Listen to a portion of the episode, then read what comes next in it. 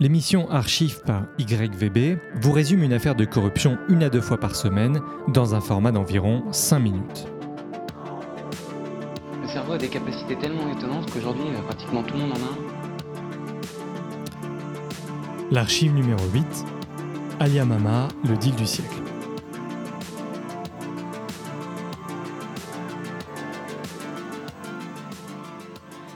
Alia Mama est le nom donné à une série de contrats de vente d'armes conclus entre l'Arabie saoudite et le Royaume-Uni au milieu des années 80.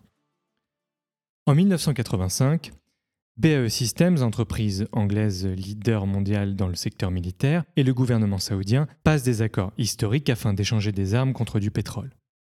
On découvrira par la suite un échange de pots de vin au profit de la famille royale saoudienne et au profit de l'architecte de cet accord, le prince Bandar, qui était également ambassadeur et homme politique. Et c'est justement le prince Bandar qui deviendra le personnage central de cette affaire.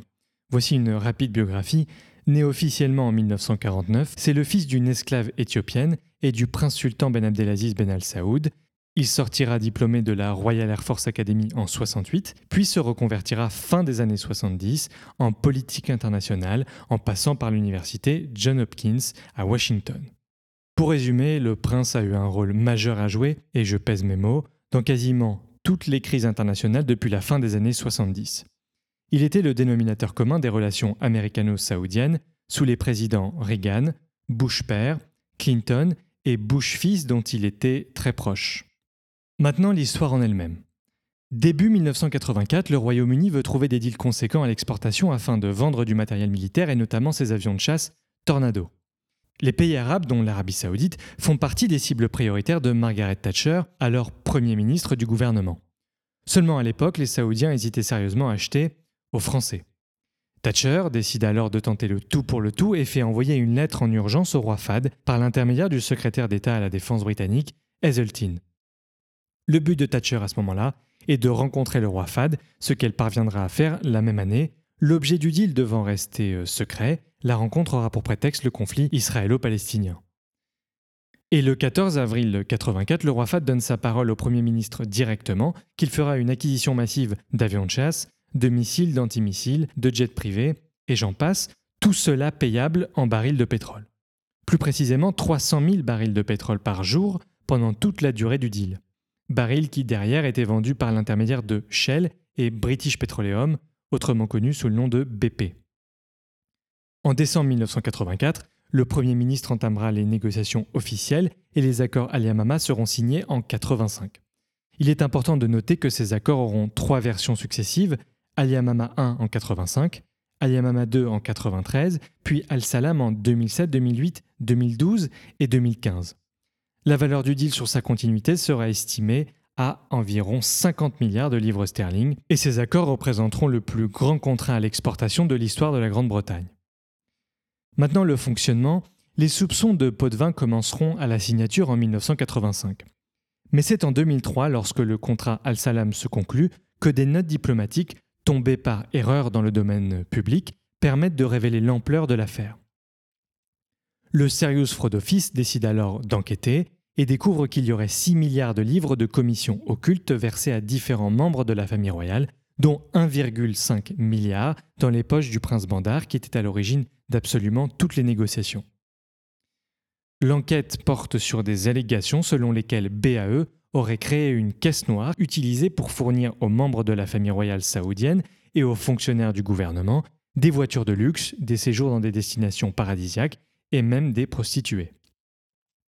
Ces versements, d'après le Serious Fraud Office, sont passés par des banques suisses via la caisse noire de BAE System ainsi qu'une compagnie du nom de Red Diamonds Trading, basée aux îles Vierges, par laquelle auraient transité les commissions. Il y aurait également eu d'autres intermédiaires dans cette affaire, qui via des compagnies écrans devaient faire transiter l'argent. Notamment Wafik Saïd, homme d'affaires syrien très influent dans la région, qui fera sa fortune sur ce deal, et Mark Thatcher, qui n'est autre que le fils de Margaret Thatcher. Maintenant, sur l'aspect légal et la conclusion de cette affaire, le National Audit Office en charge du contrôle des administrations publiques britanniques commencera une enquête en 89, qui sera complétée en 92. Cette enquête ne sera pas autorisée à être publiée car le risque était trop grand de créer un incident diplomatique majeur avec la famille royale saoudienne qui, on le voit sur cet aspect-là, tenait entre ses mains le gouvernement britannique.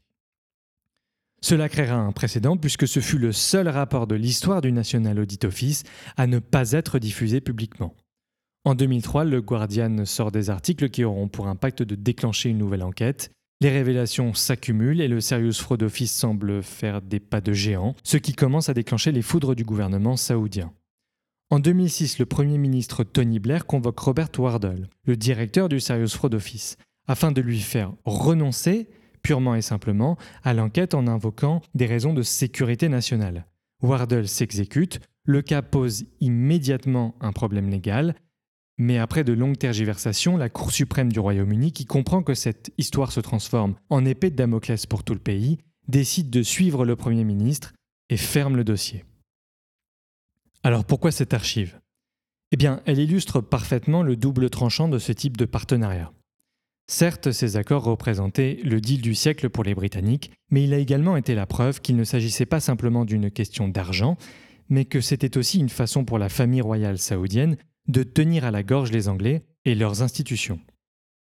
L'autre raison qui justifie cette archive, c'est la personnalité du prince Bandar, qui selon moi était peut-être l'un des politiques arabes les plus influents, brillants et cyniques de sa génération.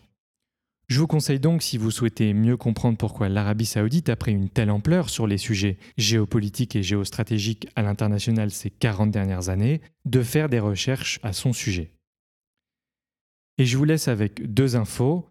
La première, Al-Yamama signifie le pigeon en arabe. Et la deuxième, ce sont les noms de ceux qui ont poussé la révélation de cette affaire, les journalistes d'investigation David Lay, Rob Evans et l'auteur et activiste Nicolas Gilby. C'était l'archive numéro 8. Merci et à bientôt.